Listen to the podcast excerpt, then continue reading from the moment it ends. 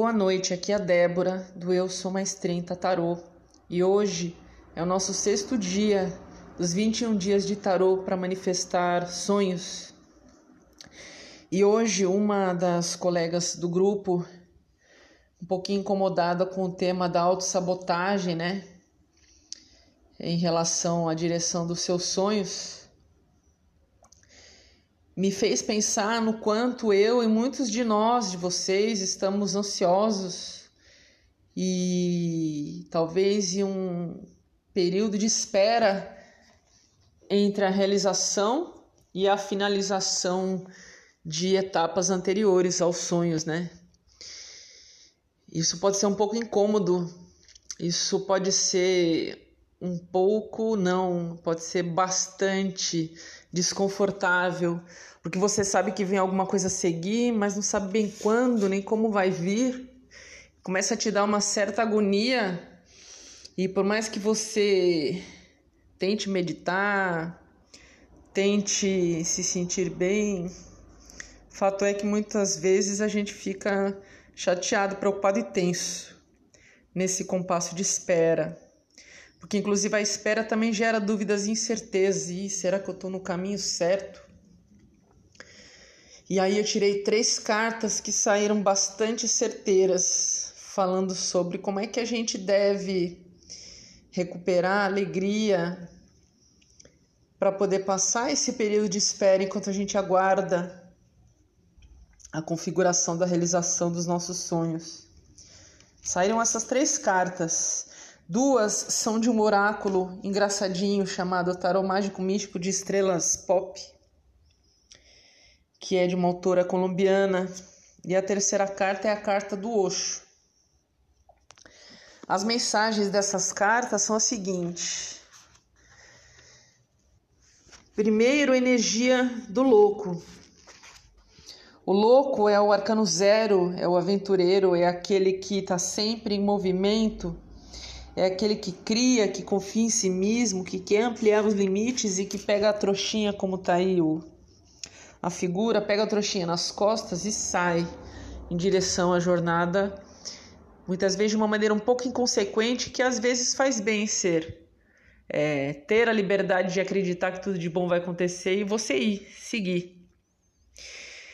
O Steve Jobs era um, um empresário que criou os telefones da Apple, os computadores Apple, e ele é utilizado para representar essa carta porque ele tinha um emprego fixo numa grande empresa norte-americana e ele decidiu largar tudo para abrir uma empresa e lançar uma novidade que realmente fez muita diferença no mercado aí de eletrônicos. Embora muita gente é, muita gente não acreditasse nele, achasse que ele fosse chegar até a ruína com isso. Então a gente precisa dessa disposição nesse compasso de espera, a disposição de estar com a trouxinha nas costas, em busca de algo novo, sem medo de tropeçar pelo caminho, sem medo de cair. É aventura, né? Sentir a vida como uma aventura. A segunda carta é a roda da fortuna, que nesse tarô faz uma brincadeira com a novela, que eu não lembro se é mexicana ou se é colombiana, a novela Maria do Bairro. Vocês lembram que passava no SBT? Bom, como muitas novelas mexicanas, o drama ele é feito de altos e baixos. Uma hora a heroína encontra o mocinho, outra hora a heroína está no fundo do poço e daqui a pouquinho ela está subindo de novo, sobe, desce, sobe, desce. Para ter um pouquinho mais de alegria nessa caminhada, é importante saber que tudo que sobe um dia desce e vice-versa. A gente não tem como controlar. A única coisa constante na vida é a mudança. E também é a certeza de que nada é para sempre e de que a sorte e a oportunidade existem. Né? Depende do quanto boas ou más são as nossas decisões. Isso causa uma certa tensão.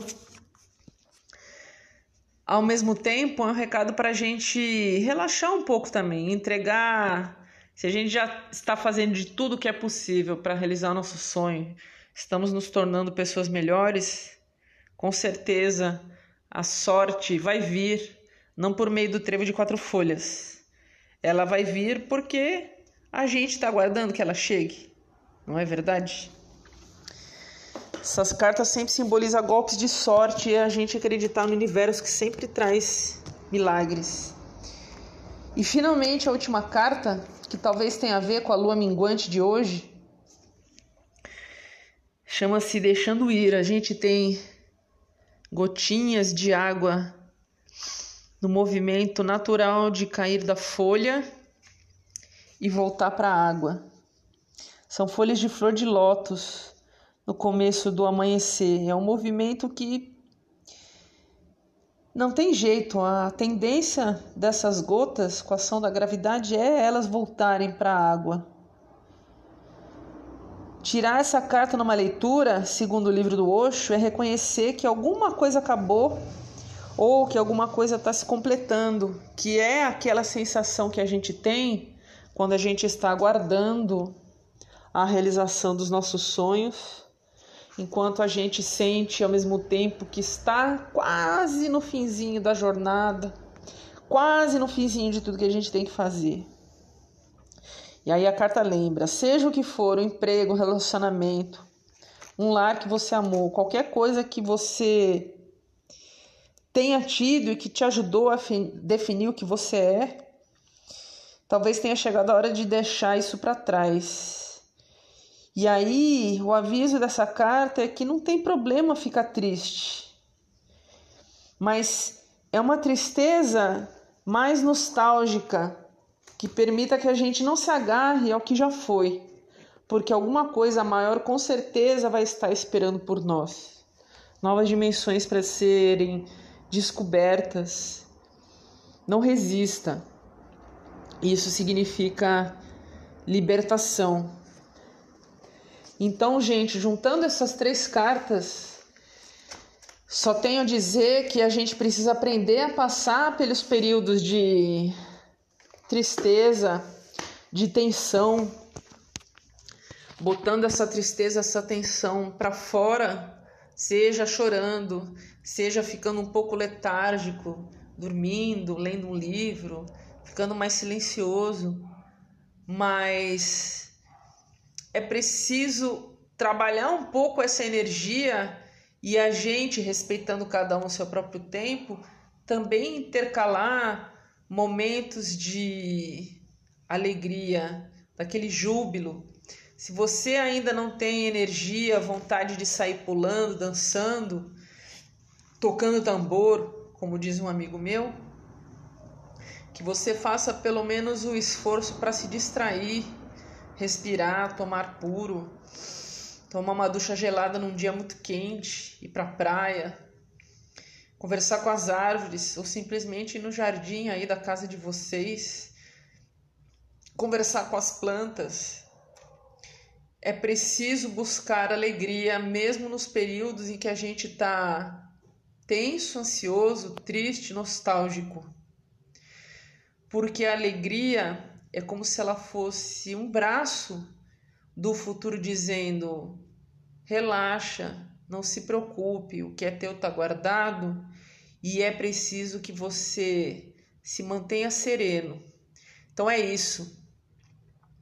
Alegria de pequenas coisas para você mesmo pode te ajudar a trazer serenidade para que você, para que nós passemos por esse período de espera e de finalização de processos e aprendizados de uma maneira mais suave, menos tensa, menos preocupada, porque muitas vezes a gente se preocupa com as tentações, com a autossabotagem, mas talvez essa preocupação seja mais medo do desconhecido que está para chegar do que autossabotagem mesmo.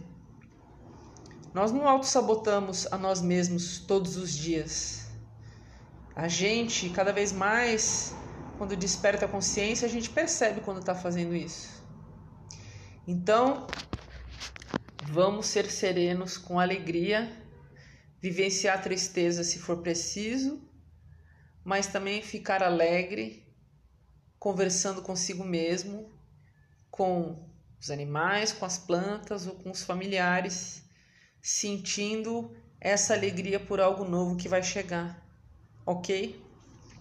Muitos astrólogos falando que hoje é um dia bom também para fazer rituais de desapego do tipo escrever uma carta dizendo que você abandona na sua vida e queimando essa carta, como se fosse um ritual seu particular. Se fizerem isso, façam com segurança, tá? Não façam como eu que fui fazer uma vez dentro do quarto e quase botou fogo na cortina. façam isso no quintal, por favor. Um beijo para vocês. Bom sábado. Eu vou gravar hoje a meditação que eu propus antes de ontem para ficar com som um pouco melhor e um ritmo mais lento. E logo logo eu passo para vocês. Um abração.